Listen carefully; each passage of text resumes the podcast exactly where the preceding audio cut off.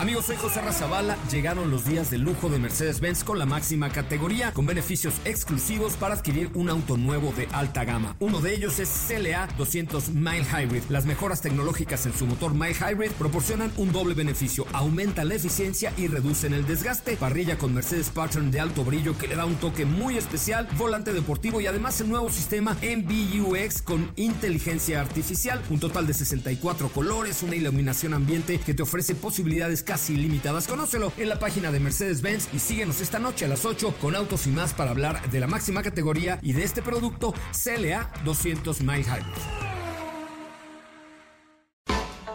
MBS Radio y el Dr. Zagal han dispuesto una generosa y elegante mesa para celebrar este banquete. ¡Pasen! Y sean bienvenidos a degustar los manjares de este menú, especialmente seleccionado para los paladares más exigentes. Esperamos que esta experiencia cultural les deje buen sabor de boca, aquí en MBS 102.5.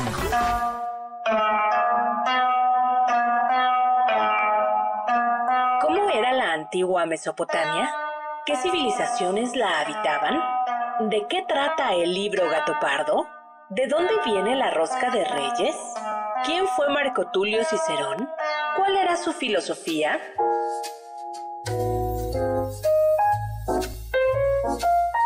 Hoy hablaremos de el Oriente Próximo, Giuseppe Tomasi di Lampedusa, retóricos romanos, roscón español, la naturaleza congénita, culturas de Mesopotamia, roscas romanas y más en los entremeses del banquete del Dr. Zagal.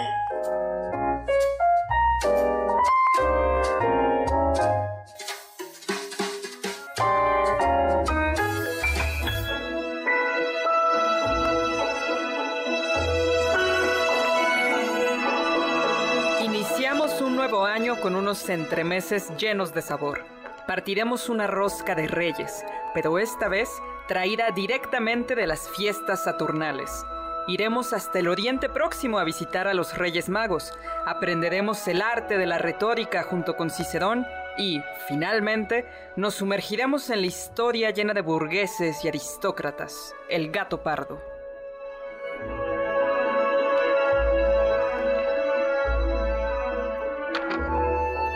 Feliz año amigos y amigas de los entremeses del banquete del doctor Zagal. Yo soy Carla Aguilar, está conmigo Oscar Sakaguchi. ¿Qué tal Hola, Oscar? Carla, ¿cómo estás? Ya mucho tiempo sin vernos. Mucho desde el año pasado que no nos vemos. Sí.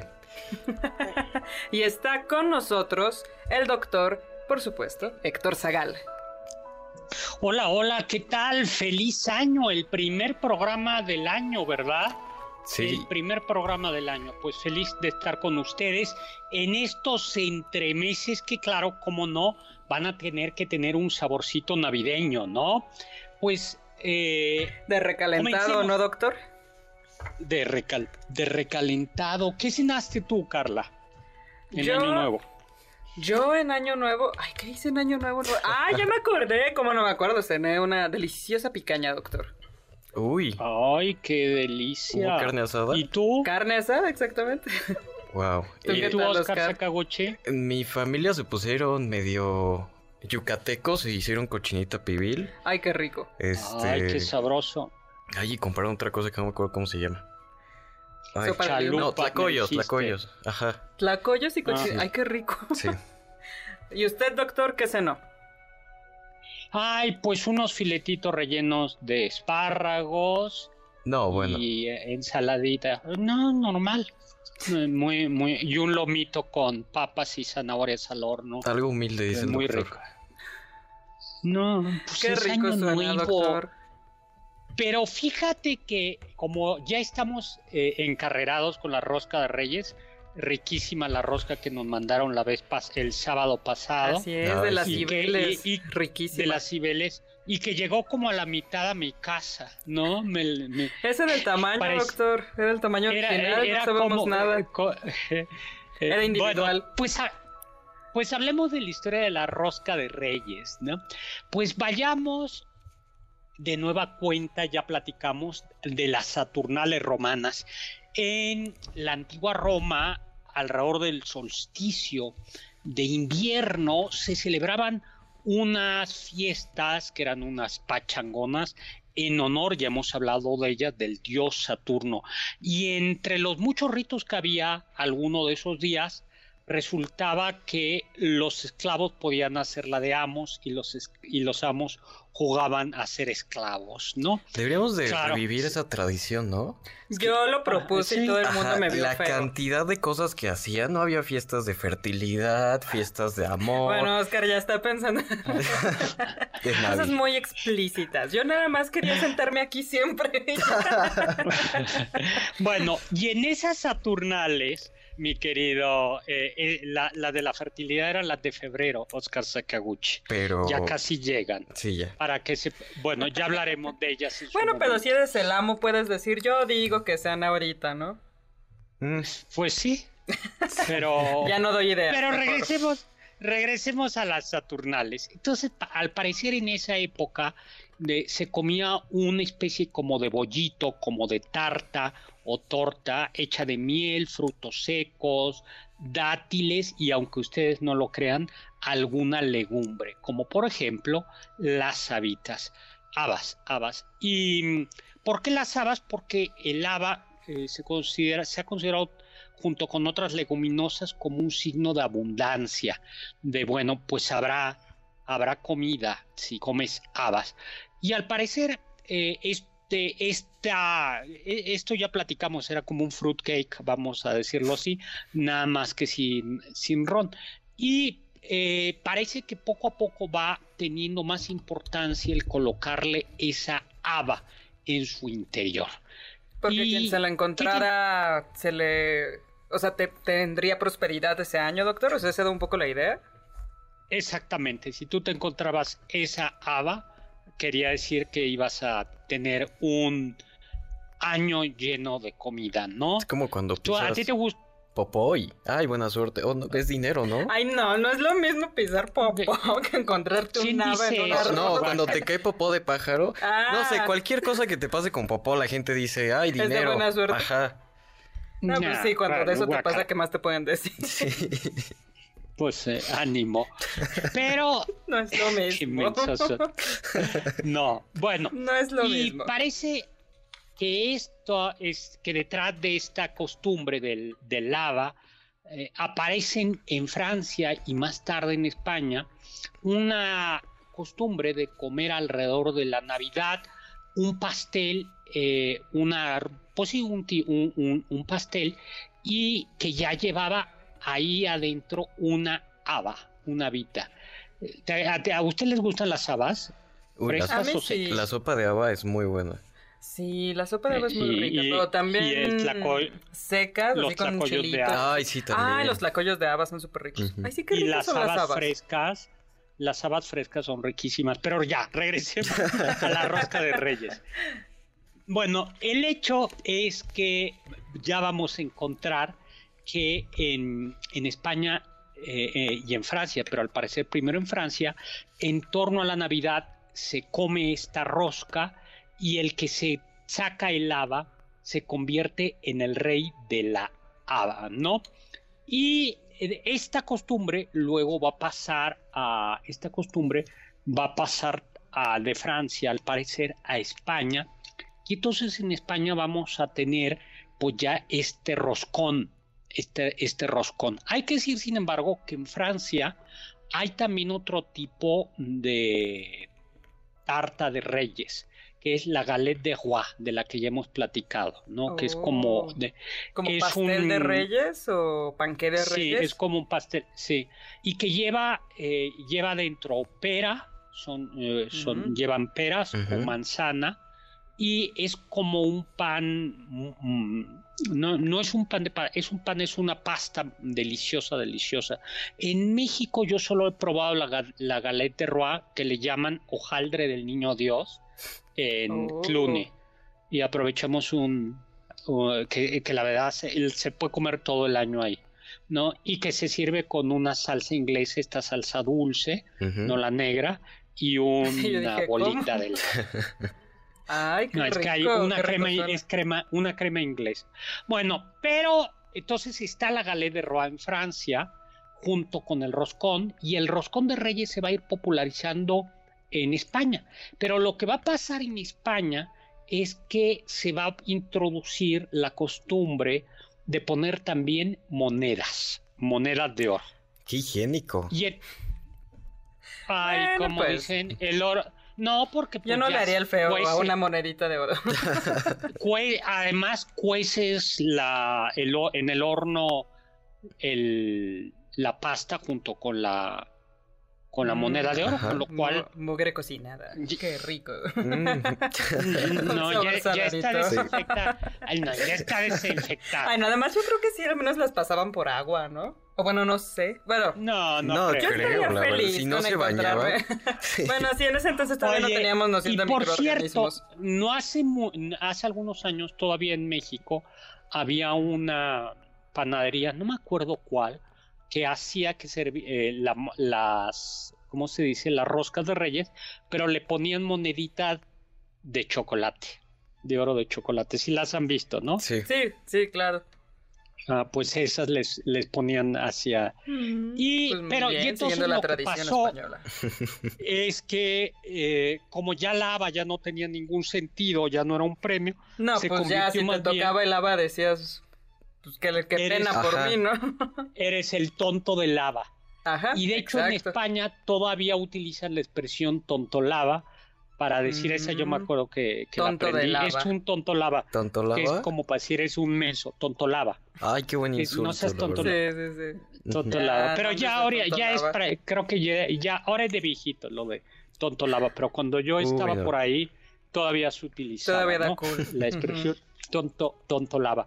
Y bueno, poco a poco vamos teniendo así nuestra rosca, mm, rosca de reyes, que eh, se le van a poner, va a llegar a México, eh, sobre todo, no hay, yo estaba revisando el, el famoso cocinero mexicano de 1835, siempre se me olvida si es 35 o 36, y yo no encontré la rosca de reyes. En los cocineros mexicanos no aparece la rosca de reyes, y en el libro de México de eh, más antiguos, y en los virreinales tampoco.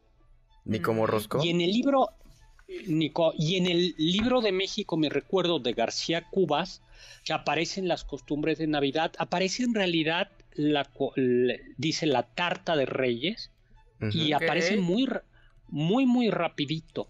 No viene, por ejemplo, la costumbre del niño en la tarta, en el México de mis recuerdos de García Cuba, que en cambio sí se dedica a explicar otras costumbres y por Como supuesto las piñatas y las posadas. Eh, exactamente.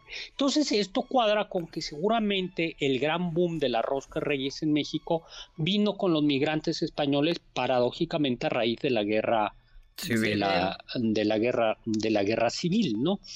Y ah, tenemos entonces... entonces no tiene ni un siglo. Ajá, o sea, no, a ver, si yo había leído que por ahí de los años 30 fue cuando se popularizó aquí en México. Exactamente. pero pero si nos damos cuenta no era eh, no aparecía, sí había, pero no era tan popular, no era de ninguna manera tan, tan popular, ¿no? Pero en Europa ya se usaba, doctor. La rosca reyes sí, en con el con el niño, con el niño Jesús dentro. Con sí. con el niño. Creo que era un niño chiquito de porcelana que eh, fue muy popular, pero en el siglo XVIII otra vez el haba volvió a, hacer, eh, bueno, a cobrar popularidad y ahorita por eso también es este o sea, es normal que te encuentres tanto con niño como con haba en España. Nada más que allá si te lo mm. encuentras no pagas los tamales, pagas la, la rosca completa. Ah, tú tienes que pagar. Está más divertido pues los tamales. Sí, porque mm. de, Porque además porque eres el padrino del niño, ¿no? El 2 de febrero, que es cuando lo presentan en el templo. Es un pretexto para volverte a ver con la gente. bueno, sí. Es, además, es bien bonita la historia, es bien bonita lo que dice Carla, porque en efecto es, eh, eres padrino del niño Dios y por eso lo presentas en el templo ah, el, 2 de febrero, Y por eso presentas, eh, vas y vistes al niño se lo, les hacen sus trajes. Pero tú te encargas de vestirlo para que esté bonito, para que Pero ese muñequito de la rosca. Ajá. ¿Ese mismo? No, o sea, por eso están los otros niños ah, que, tú los, o sea, los mandas vestir, los mandas arreglar. Yo, yo siempre que recojo después del 6 ahí dejan los muñequitos y los tiro. No, nadie lo no, Muy mal, porque si te sale uno debería sentirse muy orgulloso y honrado de ser el padrino del niño Jesús. A Carla le salió ahorita que me acuerdo. Nadie tenía que recordar eso.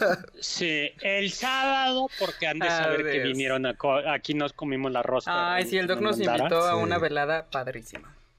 Bueno, pues Carla se sacó el niño. Fui la primera y luego, luego ahí salió. Y creo que la primera y la única, ¿no? A la que les da... No, ¿o sí? ¿A quién más? No, no salió nadie más. Ya nos inventaremos a quién más lo va a salir. Y luego sí es cierto, todavía hace, ¿qué fue? Hace poco había una panadería que comenzó, creo que fue el Globo, que hizo nuevamente los niños de porcelana, niños de porcelana bonitos. Ay, qué lindo. No, no, no como estos de plástico que ya. Y luego, ¿por qué llevan figura frutas de Oscar, secas? ¿no?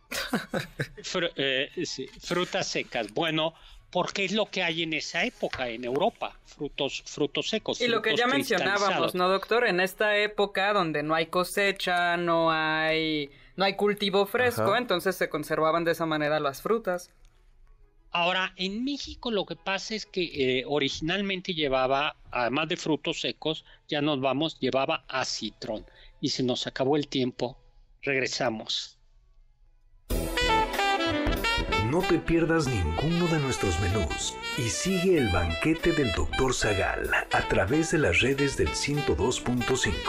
En Twitter, arroba mbs 102-5.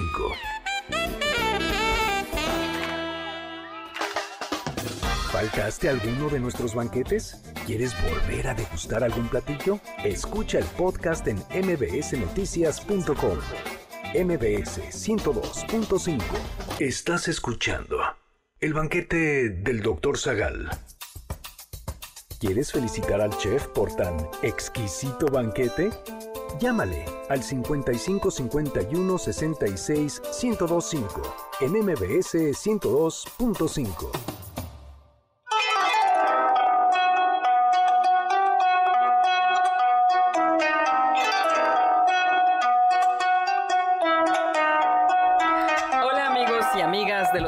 entremeses del banquete del doctor Zagal. Feliz año, yo soy Carla Aguilar, está conmigo Oscar Sakaguchi y por supuesto el doctor Héctor Zagal.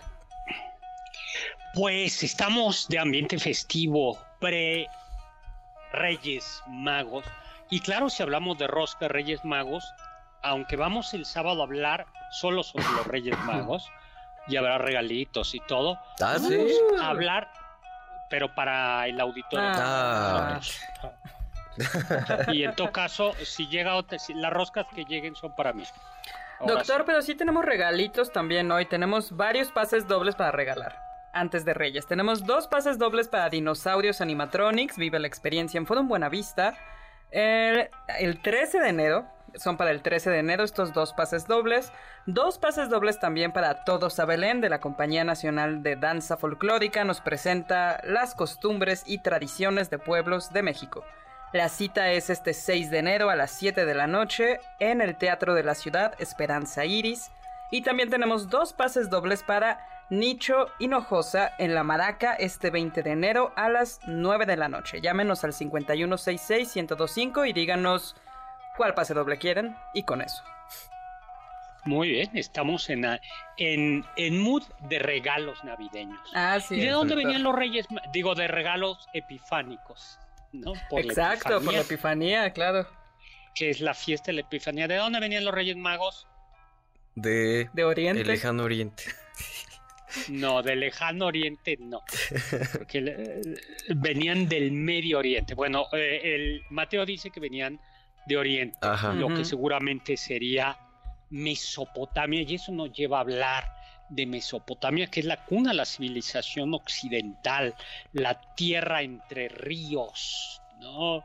la tierra entre el Tigris y el Éufrates, en una zona semiárida o en algunos momentos desértica, esos dos enormes ríos, el Tigris tiene algo así como 1800 kilómetros de largo, el Éufrates tiene dos mil y tantos kilómetros y que vienen desde las montañas, en buena medida de la, de la actual Turquía, y que van a, a,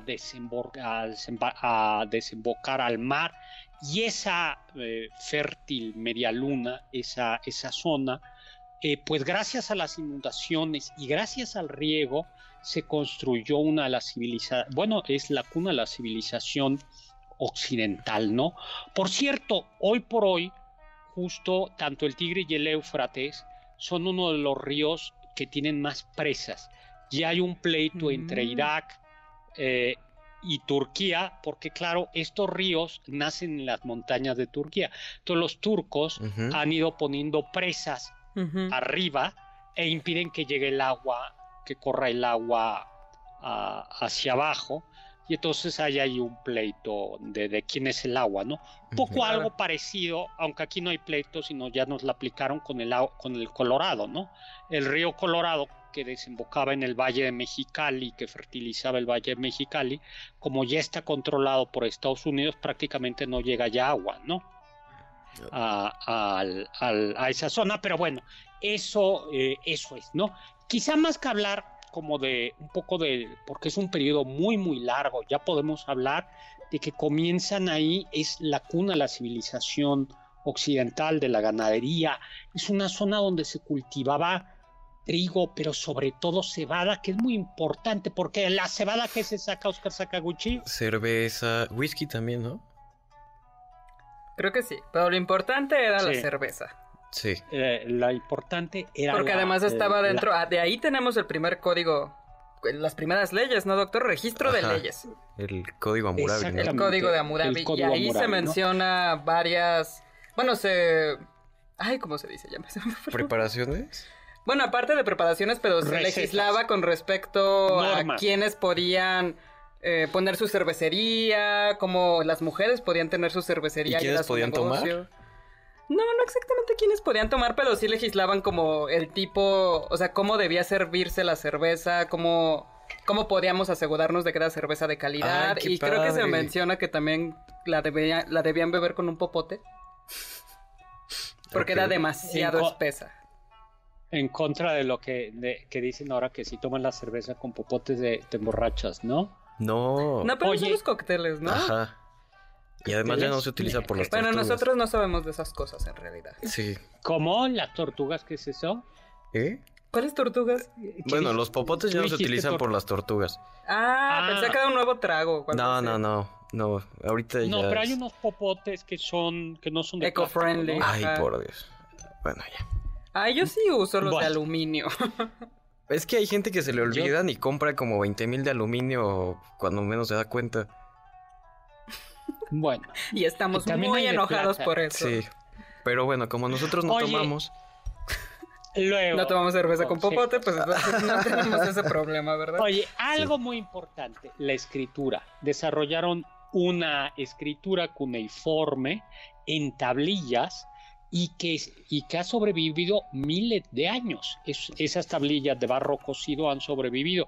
Ya saben lo que me gusta a mí decir, ya sabremos en 400 años si sus archivos de Word y sus fotografías que tienen ustedes en la nube se van a poder leer o ver dentro de 400 años. Pues han sobrevivido fueron, eh, en un primer momento eran jeroglíficas, ideográficas, pero finalmente terminó siendo una escritura fonética y esto es absolutamente decisivo, porque claro, en la medida que tú tienes una escritura sofisticada, eh, un escrito eh, es, puedes transmitir, conservar, perfeccionar el conocimiento. ¿Cómo eh, sobre todo en, la, en Sumeria, en la parte baja de, Mesopotamia, en la que llega ya hacia el mar, no hay montañas y se construían, se adoraba a los dioses en estas torres, en estas como pirámides, no los eran exactamente ¿no? pirámides, los sigurats, sí, con escaleras y donde hasta arriba estaba el templo propiamente donde habitaba eh, el dios. Eh, que actuaba a través de su imagen y un complejo sistema sacerdotal que atendía a las necesidades eh, del dios. Se ha dicho, porque el culpable de este chisme fue Heródoto, el historiador romano, que en algunos de estos templos se practicaba, las sacerdotisas practicaban una especie de prostitución sagrada. pero parece que, que, en realidad esto es algo que Heródoto cita porque dicen que dicen que le dijeron, digamos que vio un TikTok de la época y entonces lo repitió. El, eh, Heródoto hubiera sido un gran TikTokero, ¿no? Totalmente, simplemente voy a decir cosas. Oye, pero ¿dónde lo leíste? Yo sé cosas. Ajá, lo vi en otro TikTok. sí. Pero ya se perdió, entonces no tengo la referencia. Pero pues no lo, no lo sabemos. También eh, eh, sabemos que había unos sofisticados sistema de entierros, se han encontrado tumbas. Claro, esto oh. estamos haciendo un resumen de miles de años. Claro. Ah, de, miles de años, ¿no?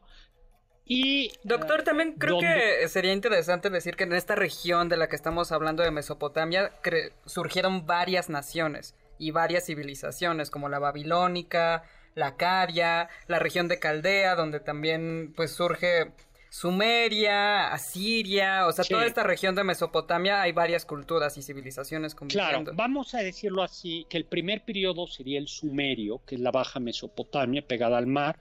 Luego el, vienen los caldeos o babilonios, que están hacia la mitad.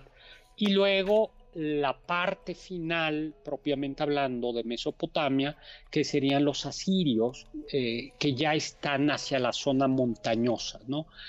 y que todos estos van a ser eh, finalmente eh, derrotados por los persas, ¿no? Bueno, ¿qué más podemos decir? Que esta idea de los sigurats, bueno, hay dos, esta idea de los sigurats tan altos en el desierto, seguramente dieron pie a la idea de la construcción de la torre de Babel. ¿Se acuerdan en la Biblia? Babel, ¿se acuerdan que dice, que dice la Biblia que los hombres comenzaron a levantar una torre tan alta, tan alta para construir, para llegar al cielo y que Dios temiendo que llegaran al cielo, bajó y confundió la lengua de los hombres para que no pudiesen ponerse de acuerdo. Bueno, seguramente esta idea de las torres de altas de la Torre de Babel está inspirada en los sigurats. Y también algo que es muy importante es hay un mito del diluvio. Claro, hay un, eh, exactamente.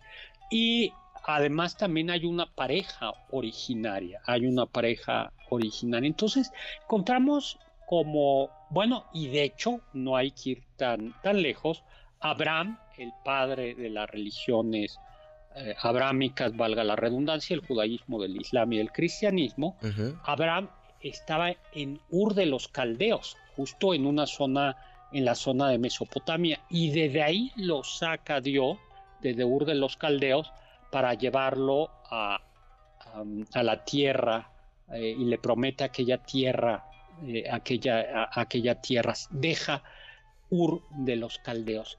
¿Qué más hicieron los mesopotámicos? el ladrillo.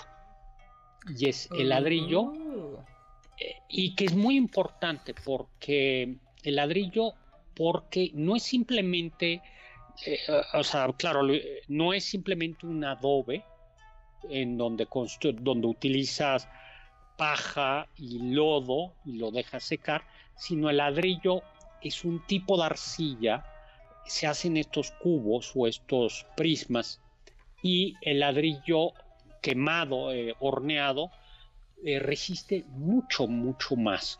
Y es una de sus grandes, es una de sus grandes aportaciones. Luego también yo dije eh, que había un complejo sistema de riego para aprovechar las inundaciones, controlarlas, y eso era especialmente importante, y eso está en la cuna de las dos grandes civilizaciones, que es Egipto y esta zona esta zona de y, Mesopotamia, porque a veces es más fácil controlar eh, regar cuando tienes agua que depender de la lluvia, porque la lluvia puede ser muy peligrosa. Si no llueve, pero también si llueve demasiado, y si, si llueve demasiado. Y paradójicamente estas zonas semiáridas, pero a las orillas de ríos, donde puedes controlar sistemas, presas y ríos, eh, bueno, el agua permite programar la, agricultura, ¿no? Ya nos tenemos que ir y dejamos lo más importante, y es que los mesopotámicos fueron grandes escrutadores del cielo. Y la astrología dice, Aristóteles nació ahí, justo en Caldea. Por eso los Reyes Magos vinieron seguramente de ahí, de Mesopotamia. Vamos a un corte. ¿Están disfrutando menú? Después de esta pequeña pausa, regresamos al banquete del Dr. Zagal en MBS 102.5. ¿Tienen algún comentario? Pueden contactar al chef principal, el Dr. Zagal, en Twitter, arroba hzagal.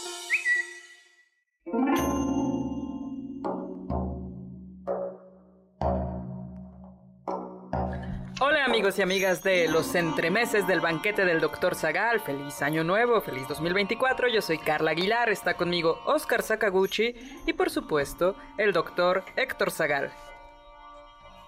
Hola, hola, pues estamos de regreso, vamos a la antigua Roma y vamos a hablar de un personaje que a mí me caía bien, pero después de leer una vida de Cleopatra ya no me cae bien, que es Marco Tulio Cicero. Sí, dicen que era medio cierto, payasito. Era, era, sí, era, tenía mal carácter y era bastante Era Capricornio. arrogante, dicen al- Era Oye, Pues era ¿y Capricornio, de solo un dónde dato viene el interesante. nombre? Ah, ok. ¿Eso es bueno o malo? ¿Qué? Pues ustedes juzgarán. ¿De dónde viene el nombre de Cicerón?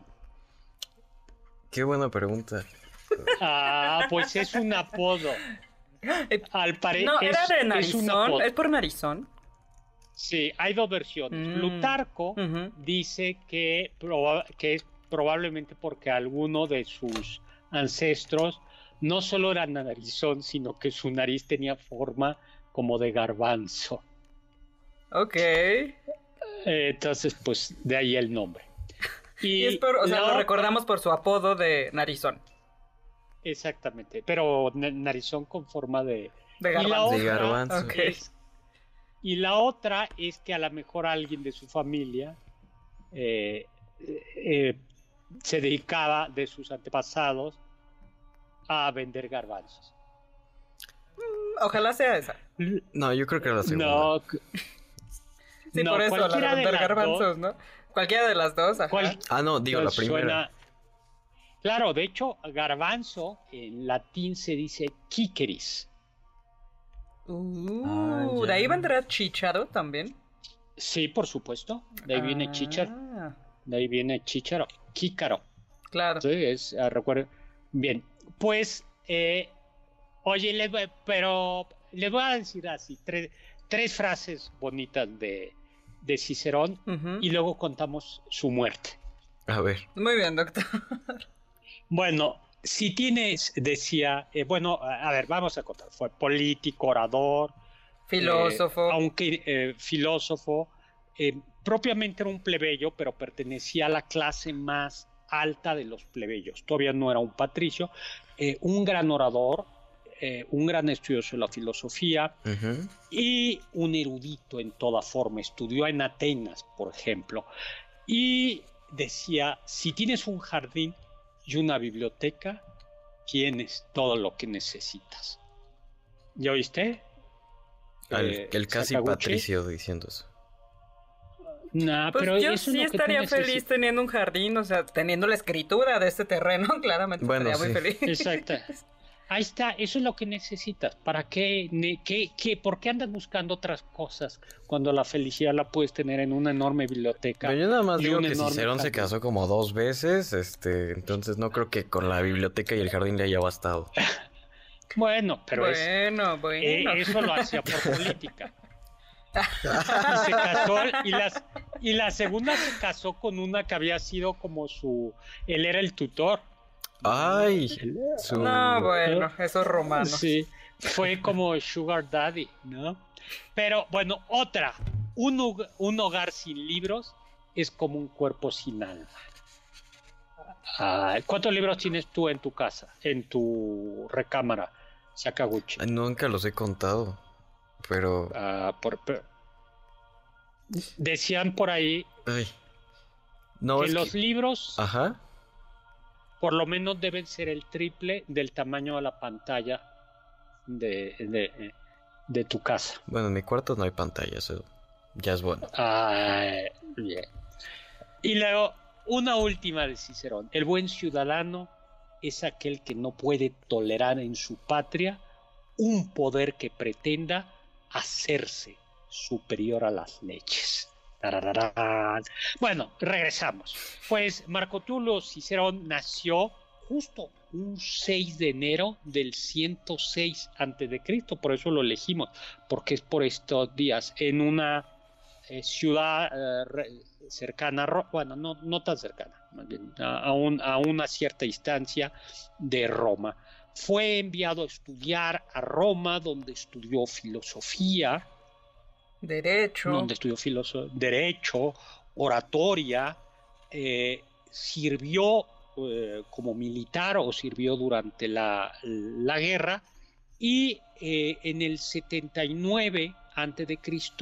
fue eh, Atenas, donde estudió retórica. La retórica, ya hemos hablado de ella, era fundamental en, en la República Romana, donde había que defender, donde había que hablar en público, ¿no? En las democracias o en las repúblicas, justo como los ciudadanos y como, o al menos como cierta clase social, en este caso los patricios, hablan y pueden justo hablar sobre los asuntos públicos, es muy importante saber persuadir. La retórica es la habilidad de persuadir con palabras, porque que no es lo mismo la retórica que la ciencia. El discurso científico no es un discurso persuasivo. Si ustedes van a un congreso de matemáticos, un congreso de médicos, pues no van a... El, lenguaje es un lenguaje que no es emotivo, el lenguaje es un lenguaje lejano, es un que no es figurativo ni metafórico. Claro, no, porque lo que pretende es demostrar, ¿no? mientras que en cambio el retórico es el que mueve pasiones, emociones, el que se dirige al pueblo, el que considera en la retórica, luego lo, eh, el que considera quién lo dice, qué dice y a quién lo dice, ¿no? Y por eso es bien importante eh, saber a quién te estás dirigiendo. Y él estudió eh, en Atenas retórica. Luego conoció, fue a la isla de Rodas, donde conoció la filosofía estoica, y él es uno de los grandes impulsores de la filosofía estoica en Roma. En Roma había llegado ya el epicureísmo, pero no les había gustado. Los romanos republicanos decían que aquella, eh, aquella filosofía, pues de alguna manera aunque no es un, hedonismo vulgar, pues que invitaba a, los placeres sencillos, a una vida placer sencilla, no era la mejor para los militares. Y en cambio el, el estoicismo sí les gustó. Y uno de los grandes impulsores del estoicismo, este control de las pasiones, cumplimiento, el deber, fue Cicerón, que además fue un gran traductor, un gran traductor del griego al latín de la, de la filosofía. Llegó a ocupar grandes cargos, fue cónsul, eh, fue, eh, fue cónsul de Roma, y todo esto, decíamos, lo hacía al mismo tiempo que era profundamente erudito, ¿no? Porque era una vida, entonces por eso era un hombre público, pero al mismo tiempo era un hombre que escribiera, un hombre de una gran, de una gran cultura. De hecho, eh, dicen algunos que bueno, conoce a Cleopatra, cena en una ocasión con Cleopatra eh, y se lleva muy mal con Cleopatra. De, mm. Cuando llegó Cleopatra ah, con, Julio César, y que por un lado, porque César eh, Cicerón era muy romano, y en Roma eh, eh, Cicerón lo había, dicho que en Roma, eh, lo decía como un logro, se había logrado, consigo que la mujer estuviera sometida al varón, mientras que en Egipto no, las mujeres podían mandar y la mejor prueba era Cleopatra. Entonces no solo le molestaba que Cleopatra fuera una mujer fuerte, poderosa, que influyera en César y después en Marco Antonio, sino que además Cleopatra era una mujer enormemente culta hablaba muchos idiomas. Eh, hablaba, por ejemplo, griego y hablaba latín. Entonces, parece que hay un momento en el que el eh, Cicerón, en una de estas cenas, se le escapa el decir, oye, consígueme un libro que debes de tener tú, ¿no? En una en la, biblioteca. Y Cleopatra dice, por supuesto, algo claro, te lo consigo mañana, ¿no? Mando a, Amazon esta feta que lo traiga, ¿no?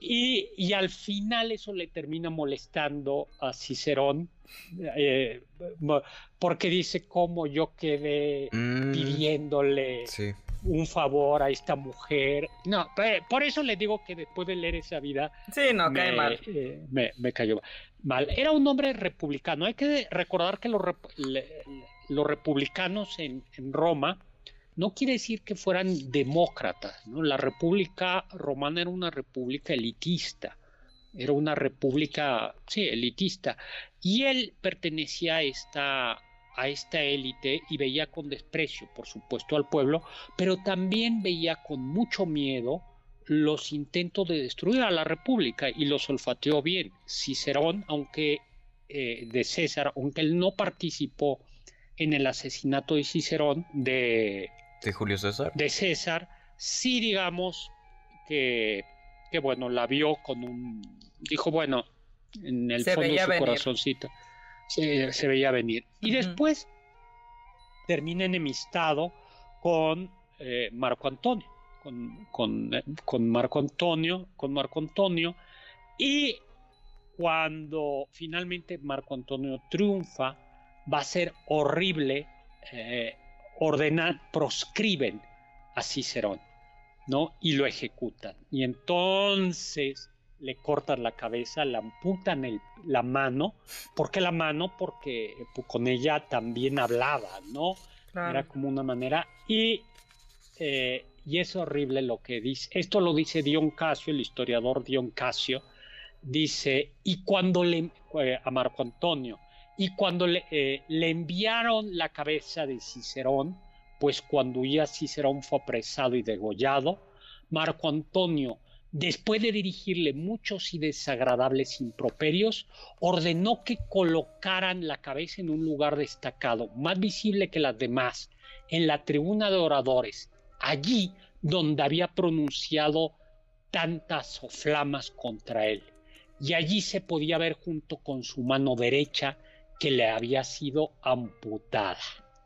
Pero no solo eso, sino que llega la esposa de Marco Antonio, dice Dion Casio, y le saca la lengua a la cabeza. No es que muestre la lengua, sino que literalmente. Ah, le saca la cabeza de, La cabeza. La, lengua, de la, cabeza. De Cicerón. Y se quita uno de los alfileres que tiene en la cabeza ella. Y se los encaja y se los encaja a la lengua para decir tú que me insultaste. ¿Qué onda? Wow. Ok. Ahí está. Wow. Bueno, se nos ha acabado. Ya estaba muerto, no sentía. Pero, no, pero qué gesto. ¿qué, onda? Yo creí que literal la señora llegó y le sacó la lengua. la lengua como la, la, la, no. Bueno, pues tenemos que irnos a un corte. En contacto con nosotros en nuestra página de Facebook, Doctor Zagal. Ya volvemos a este banquete después de un ligero entremés comercial. ¿Listos para el siguiente platillo? Quédate con nosotros. Aún hay mucho por picar y la promesa sabrosa, el postre.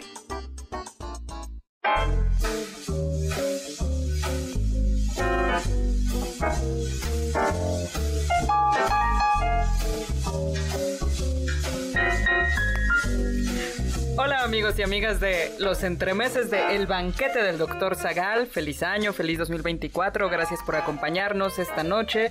Yo soy Carla Aguilar, está conmigo Oscar Sakaguchi y por supuesto está con nosotros nuestro queridísimo doctor Héctor Zagal.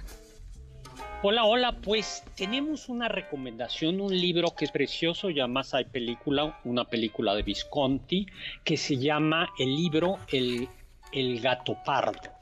El, gato pardo, que fue Giuseppe Tommaso di Lampedusa, la escribió entre 1956 y 1957, fue publicada póstumamente en 1958 y, eh, y Visconti la adaptó al, cine, también la película es magnífica. Y ya les voy a contar, yo quiero contarles dos cosas. Del banquete, hay una comida riquísima, y luego les eh, traigo la cita y de qué quiere decir gatopardismo. Bueno, el gatopardo lo que platica es la vida, estamos en la época de la unificación italiana, recuerden que el, rey de Piamonte, el rey de, de Piamonte está conquistando los diversos territorios, Italia estaba, no estaba unificada, sino que estaban los estados pontificios, el reino de Nápoles eh, al sur, y entonces eh, la, la, la guerrilla de Garibaldi, que está auspiciada por el rey de Italia, por Víctor Manuel, pues van tomando, van tomando control de mm, tanto de los estados pontificios como del reino, del reino de, Nápoles eh, y de la zona de Sicilia. Entonces, justo el gato pardo habla de este príncipe, don Fabrizio Cordera, y su familia justo en, este, en ese periodo. Eh, y el gato pardo se llama, eh, recibe su nombre la novela, porque en la heráldica, en el escudo de armas, aparece un leopardo jaspeado. Ese es el escudo de la familia, de la familia Salina, del príncipe. Del príncipe de Salina. Don Fabrizio. Y claro, don Fabrizio va viendo y su hijo y su familia cómo pues el mundo aristocrático en el que había crecido eh, va cayendo y se va consolidando la burguesía y, una nueva clase de aristócratas, ¿no? Y uno de sus su sobrino, Tancredi, eh, participa en la guerrilla, en la guerrilla, y hay un momento en el que eh, el príncipe, eh, bueno, el hijo del príncipe dice, como mi, mi primo guerrillero, y el príncipe le dice, en el fondo, en el fondo, Tancredi tiene razón, hay que unirse a los ganadores. ¿no? Hay que unirse a los ganadores. Y tiene una frase que se suele citar y que más o menos dice así, eh, dice así, es necesario, eh, si queremos que todo siga como está, es necesario que todo cambie. ¿Y ahora qué sucederá? Va, eh, tiroteos inocuos y después de todo, y después todo seguirá igual pese a que todo habrá cambiado. ¿no? Eh, es, una expresión muy importante porque dice, eh, ¿qué va a pasar? Todo cambió, pero nada habrá cambiado. ¿no? Y por eso se llama gatopardismo a esa expresión, se habla del gatopardismo, cuando en política tú cambias todo para que nada cambie. ¿no? En realidad parece que hay un gran cambio, eh, pero pero en realidad todo sigue igual, todo sigue igual. Eso, pero no solo eso, y justo en esta parte del, gatopardismo, el príncipe Salina invita a comer al alcalde, no me acuerdo cómo se llama el alcalde ahora mismo, eh, el alcalde de la ciudad. Y ¿Es que don es Caloguero Cerara? Sí, y que es eh, y que dice de todo mundo en la familia Salina dice bueno es un hombre vulgar burgués con dinero pero sin no, no tienen savoir-faire pero hay que quedar bien con ellos no y entonces eh, hacen un enorme un precioso banquete con una gran comida y ahí les va en donde permite dice pues vamos a servir cosas de estas que a lo mejor no no son de tan buen gusto pero les va a gustar a estos burgueses ricos. Ahí les va la descripción. Yo sí, probé esto, algo parecido. Dice, tres criados en el banquete, tres criados vestidos de verde y oro con los cabellos empolvados, entraron llevando cada uno una desmesura no. Eh, eh, pero, es que tú no eres elegante. Así eran los lacayos.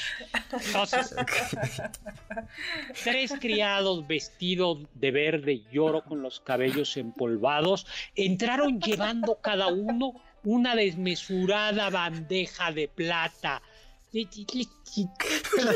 ya no puedo. o sea, por favor. Continúe. Seguridad, seguridad, llévese a Sakaguchi. Perdón, es que dijo, ay, burgueses vulgares y yo dije, ay, sí, comen criados. Pero bueno. No. Tres criados vestidos de verde y lloro, con los cabellos empolvados, entraron llevando cada uno una desmesurada bandeja de plata que contenía un alto timbal de macarrones. Pero dejando aparte la buena crianza, el aspecto de aquellos monumentales pasteles eran dignos de evocar estremecimiento de admiración.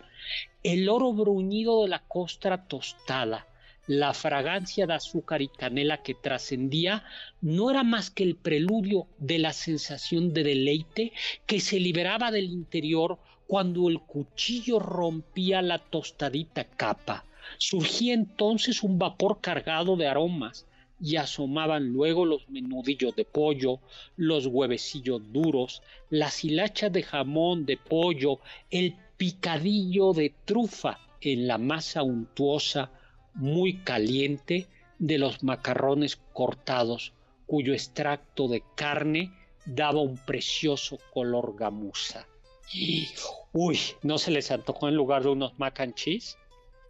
Totalmente, doctor. Y ahora que sabemos que no practicaban el canibalismo, pues yo me quedo más tranquila. Ay, no. Ay. Bueno, no, y lo pues es que antes de eso dijo, y yo lo he probado, y yo de, ay. Lo bien que no, yo criado empolvado. no, de verdad. Yo, probé este pastel de macarrones, ¿no? Imagínate, o sea, con picadillo de trufa, estas trufas aromáticas, deliciosas, blancas, porque son las italianas, que huelen oh. ¿no? Entonces, y que son carísimas, no, no, no tan cara como la, la negra, pero es, es, muy, muy cara, ¿no? Picadillo de trufa, uy, qué delicia, ¿no? Entonces así como tostadito, pero dicen que eso en el fondo no era elegante porque es como muy grande, ¿no? O sea, como demasiado... Entonces, muy y lo que sí es que luego... Sí. Y luego sí platica en otro de los banquetes algo muy desagradable. Que dice, recuerden ustedes que no había ese gran invento que es el WC. Entonces pasaba como en eh, era muy elegante el baile, es en un teatro, y pues había que orinar en algún lugar, y entonces lo que tenían era orinales, basinicas para los señores, pero pues ya a las 4 de la mañana, dice, estaban ya los orinales llenos, así como luego dicen que pasa en los estos conciertos, ¿no? Que los, ah, sí. No, en los, en los estadios no, porque esos tienen... Sí, sí tienen baños, ¿no? Pero los conciertos tienen de esos que pues se llenan. Exactamente. Y eso, pues eso pasaba, este, pero yo creo que todavía peor, ¿no? Uh, y, qué hacían, doctor? Eh, claro, y entonces... ¿a qué olía eso? Eh, sí, es, ese es el contraste. Entonces dice todo mundo lleno de cada paso, oropeles, pero al final, guacal. Y lo que yo no quiero saber era cómo era el baño de las mujeres, porque el de los hombres, quiera, quiera que no esa partecita, pues ahí ya. Vamos, vamos, número. Qué, horror, ¿no? Doctor, ya nos tenemos que ir, ya se nos ha terminado el, tiempo. Eh, lean a El gato pardo de Lampedusa para que todo cambie, para que nada cambie, todo, debe cambiar. Ah, nos vamos, pues muchísimas gracias y nos vemos el próximo sábado. Este sábado, ahora sí estaré ahí físicamente. Perfecto, doctor, porque usted es el rey mago que tiene que traer todos los regalos. También muchísimos saludos a Sofía Segovia que nos, eh, que nos felicita, nos desea un feliz año. Muchísimas gracias también a Aida Rosas, que siempre nos escucha. Muchísimas gracias en cápsulas a Carmen Cruz Larios, en controles al ingeniero Héctor Zavala, en producción Juan Carlos Castillo, Oscar Sakaguchi, Carla Aguilar. Y muchísimas gracias por acompañarnos en este primer programa de entremeses del banquete del Dr. Zagal. Muy feliz 2024. Confiamos que este banquete ha sido un deleite gourmet y cultural. Gracias por escucharnos y nos esperamos el próximo sábado con una deliciosa receta que seguro será de su agrado. MBS 52.5